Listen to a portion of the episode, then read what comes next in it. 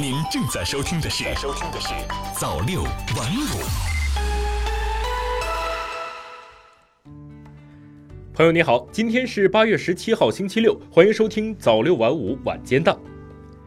这个夏天，你二刷哪吒了吗？仿佛已经变成了朋友之间最熟悉的问候。就是这样一部在上映之前并没有吸引太多眼球的国漫，却成为了今年暑期档的最大黑马。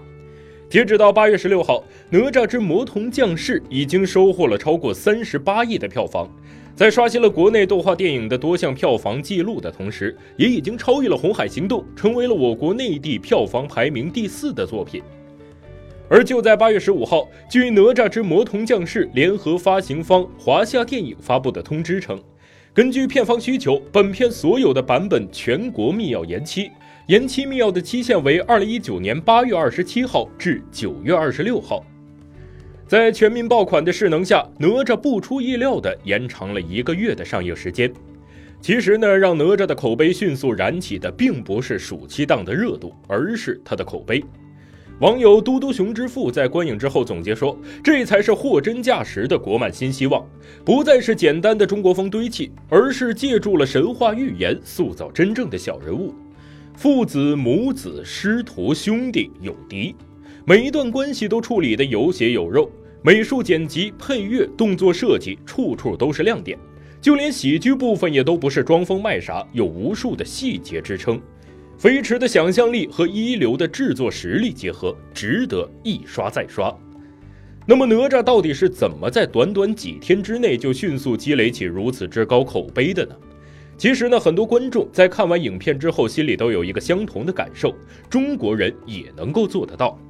而整部影片从开始筹备到正式和观众见面，总共耗费了近五年的时间，剧本也是反复修改，前后磨合了六十六个版本。影片当中运用到了一千四百多个特效镜头，占影片镜头总数的百分之八十，是目前为止国产动画电影之最。导演饺子在创作过程当中也一直秉承着没有捷径，只有死磕的理念。影片当中呢，有一段江山设计图里四个人抢笔的镜头，光是绘制脚本就耗费了两个月时间，最终的总耗时四个月。当然了，精良的特效镜头只是这部影片赢得观众认可的一个基础。真正让这部影片入脑入心，还要归功于它的主题，即人的成见是一座大山，若命运不公，就和他斗到底。很多九零后观众为这个高燃哪吒叫好。有观众评价说，这是个不完美的哪吒，也是一个不屈服、不认命的哪吒，更贴近当代青年的性格特质。在他们看来，一部成熟的动画电影就是要看到这样的不完美。一些人的观念还停留在动画片是给孩子们看的，是非分明，非黑即白。但现实世界复杂，人是要成长变化的。可以说呀，影片在创作之初就给自己定下了精品化、成人化的目标，而在达成这个目标的过程当中，影片的出品方也显得至关重要。哪吒的出品方曾经出品过《大鱼海棠》《大护法》《大世界》以及口碑佳作《大圣归来》，这些国漫作品近年来的努力突围也被观众和业界看在眼里。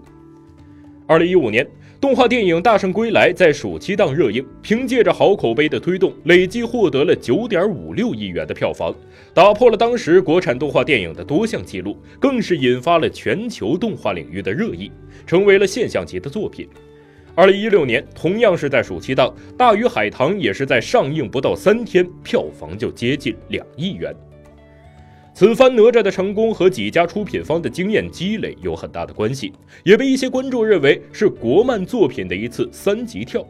有评价说，如果《大圣归来》是国漫的一次成功试水，《大鱼海棠》《大护法》《大世界》等等就是多样化的探索，《哪吒之魔童降世》则是一次有的放矢的国漫进击。在不少观众的眼中，《哪吒之魔童降世》的整体完成度已经非常的成熟。这不再是单方面的优秀，而是从数字特效、人物塑造、娱乐性、剧作完成度和深度创新性等等面面俱到的一部佳作。好的，以上是本期的早六晚五晚间档的全部内容，感谢您的收听，我们明天再见。早六晚五，新华媒体创意工厂诚意出品。